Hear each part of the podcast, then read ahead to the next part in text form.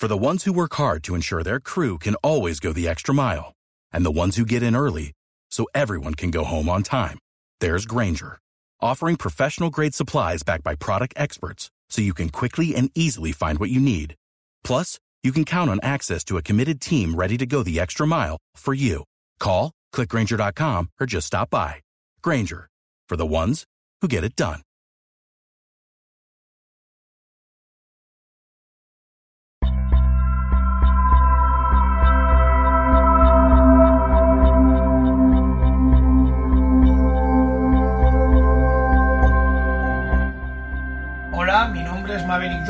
Del. En mi primer podcast os hablaré de las novedades que han surgido a lo largo de este mes de abril. Como sabéis, Apple acaba de sacar al mercado el famoso Apple TV. ¿Qué es el Apple TV? Pues es un aparato que lo que hace es unir eh, la información que tenemos en nuestro iTunes a nuestra televisión.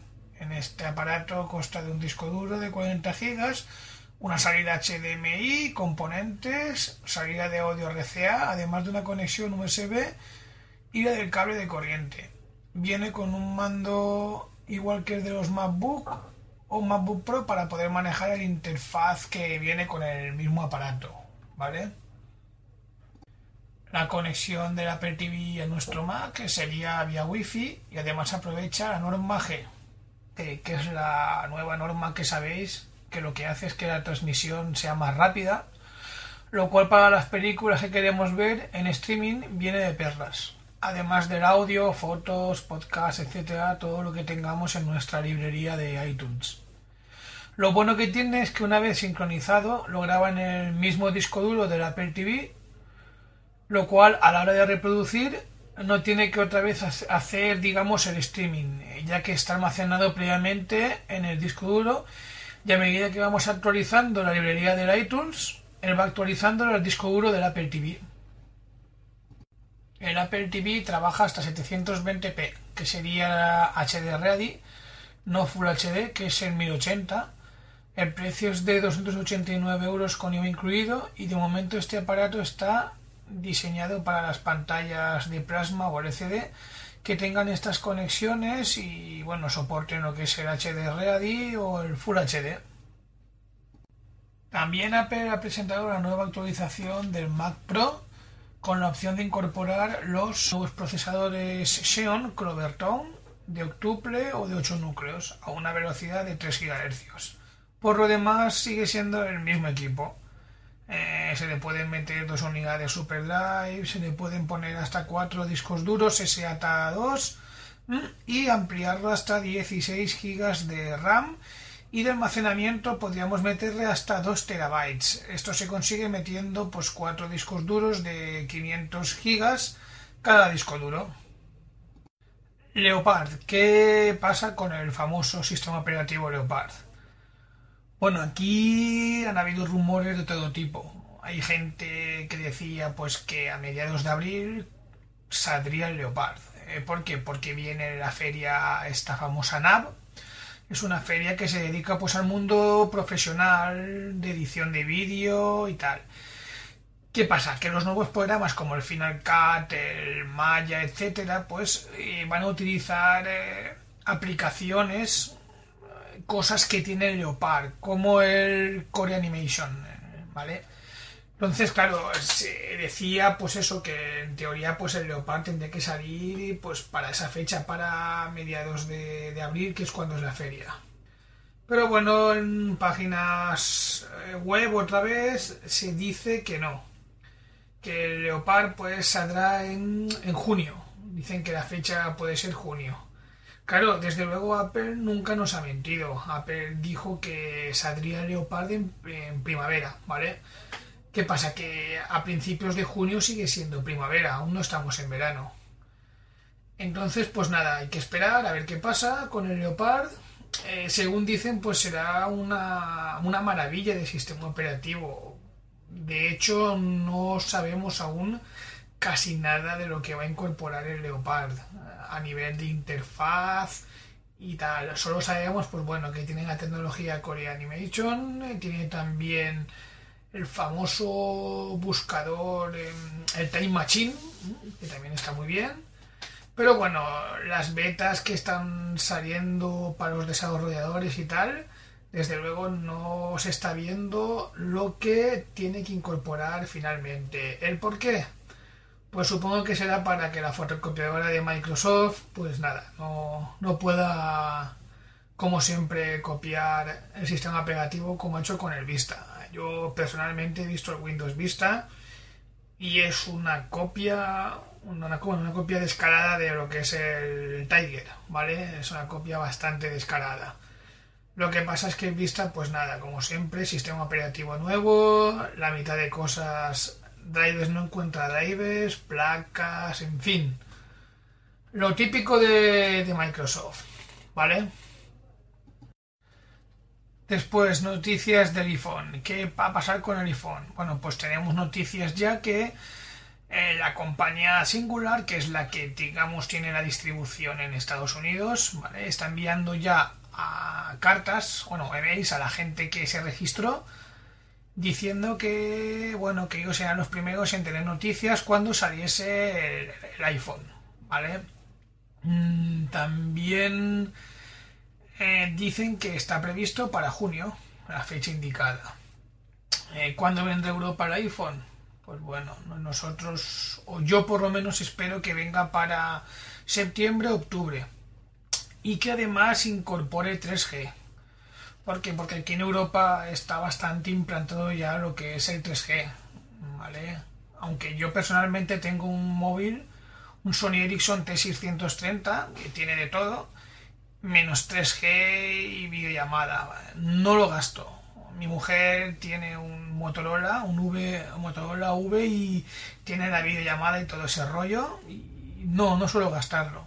Entonces, lo bueno que tiene el iPhone es que es, bueno, es la, fan, la sencillez de manejo, la interfaz que tiene. Tiene, lo bueno que tiene es que tiene wifi, con lo cual si estamos mirando el correo electrónico y estamos conectados vía telefónica, si encuentro una red con wifi, automáticamente digamos que salta la red y tenemos la opción esa de durante esos momentos no pagar, ¿vale?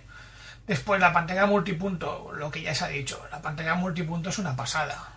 Eh, es una pasada porque tú puedes eh, estar, eh, digamos, una imagen viéndola, agrandándola, haciéndola más pequeña, en fin, bueno, que yo, yo voy a ser uno de los que me lo, me lo, pienso comprar, vamos. Si no el precio no excede mucho, me lo, me lo pienso comprar. Y espero que aquí en Europa la distribución, digamos que el operador sea Vodafone. Eh, primera, yo porque tengo Vodafone y segunda porque Vodafone es la compañía en donde más países está en Europa, ¿vale? Yo estuve hablando con mi amigo Pedro Aznar, de 412 y me comentó lo mismo, me comentó que él también tenía ganas de comprarse el iPhone, que nada más saliese el iPhone, pues que nada, que se iba a comprar. Yo tengo un primo que está viviendo en Estados Unidos eh, y me lo dijo, me dijo, mira, yo igual me lo compro. Yo le dije, hombre, pues si el teléfono viniese libre y tal, pues a mí no me importaría que me enviaras uno, pero no, eso está ya preparado vendrá capado para que solo funcione con singular y además tienes que hacer un contrato de permanencia, creo que son de dos años, ¿vale? Y bueno, eso está así. Por lo demás, pues nada, la verdad es que noticias pocas por parte de Apple. Bueno, también ha salido el programa este de edición de edición gráfica, ¿cómo se llama? Así, el, lo que es la suite de Adobe la CS3, que bueno, pues la han sacado justamente a la misma vez que se ha actualizado el Mac, Mac Pro, a la opción que como he comentado antes, hasta 3 GHz con eh, un Xeon de hasta 8 núcleos, ¿vale?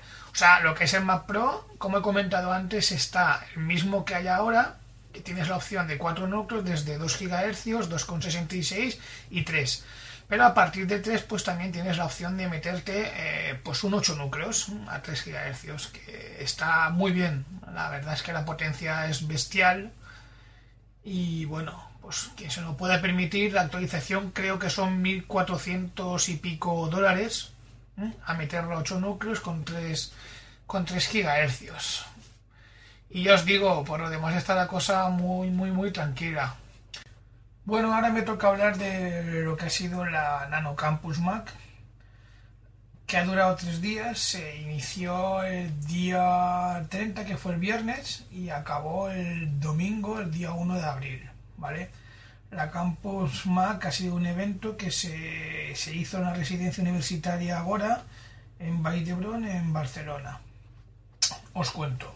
Eh, la movida empezó el viernes con la llegada y presentación eh, montaje de equipos, eh, alguna partidita al Call of Duty, al Quake. Y el sábado por la mañana, a las 10 de la mañana, de 10 a 2 de la tarde, se empezaron los talleres. El taller de blogs y podcast se empezó explicando a los asistentes qué es un blog, por qué escribirlo y cómo crear uno usando Blogger, así como las opciones que este nos ofrece, como hacer entradas con imágenes subidas al propio servidor de Blogger o mediante Flickr. Sabéis que la versión nueva de Blogger, que ya ha dejado de ser beta, pues deja poder subir directamente imágenes directamente a Blogger. O también podéis utilizar una cuenta Flickr, subir las imágenes a Flickr y desde ahí ya, digamos, eh, enlazarlas a vuestro blog hecho en Blogger. Bueno, cómo poner vídeos en YouTube y cómo configurar el blog a nuestro gusto. El taller lo dio Oscar García con el apoyo de Pedro Aznar, al cual le ha servido para introducir su taller de podcast. En cuanto a los podcasts, Pedro explicó qué es un podcast, por qué hacer uno y qué, necesitamos para crear uno. Después de enseñado a los asistentes cómo hacer un podcast con GarageBand, que fue la utilidad la cual él explicó, y donde se pueden sacar recursos musicales libres eh, de copyright. En otra sala y de manera simultánea, Abel García dio un curso de live para sacar al partido al máximo rendimiento a las, a, las IAPPs que viene de serie en los equipos de Mac, o sea, los programas de Mac, vamos. Y por la tarde, el segundo encuentro de switches donde se siguieron explicando todo lo que nos ofrece el Mac OS X, así como trucos y manera de hacer trabajar a los Macs de manera rápida, eficiente y distribuir día a día eh, de nuestras máquinas. Tras la cena que hicimos, los asistentes volvieron al trabajo, bueno, se hizo un intercambio de experiencias, trucos, en fin, eh, hicimos chats, videoconferencias, y, en fin, después pues también partidas a, juegos hasta las altas de la madrugada. Eh, domingo se hizo un taller de virtualización de 10 de la mañana a 2 de la tarde también, que fue, digamos, el que cerró la Nanocampus. Eh, el tema que está más de moda desde la aparición de los más con procesadores Intel y la posibilidad que esto nos, ofrecen al usuario dentro de extenso mundo de los sistemas operativos. Bueno, en definitiva, la Nanocampus Mac ah, para mí ha sido un éxito, tanto de asistencia y de satisfacción a los, asistentes. Ya sabéis eh, que, bueno, ahora falta lo que es la Campus Mac de verano, que bueno, pues en un principio se han dicho las fechas ya, lo cual las puedo decir aquí, se van a hacer del 7 al 12 de, agosto, ¿vale? Eh, habrán talleres, habrán, habrán muchas cosas en lo que es la, Campus Mac. Además, habrán talleres que lo, darán gente profesional, ¿vale? Habrán talleres que estarán muy bien. Y bueno, ahí lo bueno que hay es que nos juntamos usuarios de Mac de todas las partes de España para conocernos y, pasarlo bien, que es lo importante. Es saber manejar, disfrutar nuestros Macs, eh, conocer gente, y tal. En fin, nos gustó bastante. De hecho, si queréis ver eh, imágenes de la Nano Campus Mac y tal, podéis ir a mi blog. Os digo la dirección, es eh, www.terramac.blogspot.com. Ahí tenéis imágenes, tenéis también un par de vídeos, ya que se sorteó un, un iPod eh, Nano de, de 4 gigas que le tocó al amigo Harry. O sea que tuvo mucha suerte el chaval, estuvo muy contento y en, en mi blog pongo, digamos, el vídeo de cuando se ha hecho el, el sorteo ese y bueno, y todo eso. Bueno, pues hemos llegado al fin del podcast. Esto es todo lo que he podido decir durante mi primer podcast. Y nada, nos vemos y nos leemos. Hasta la próxima.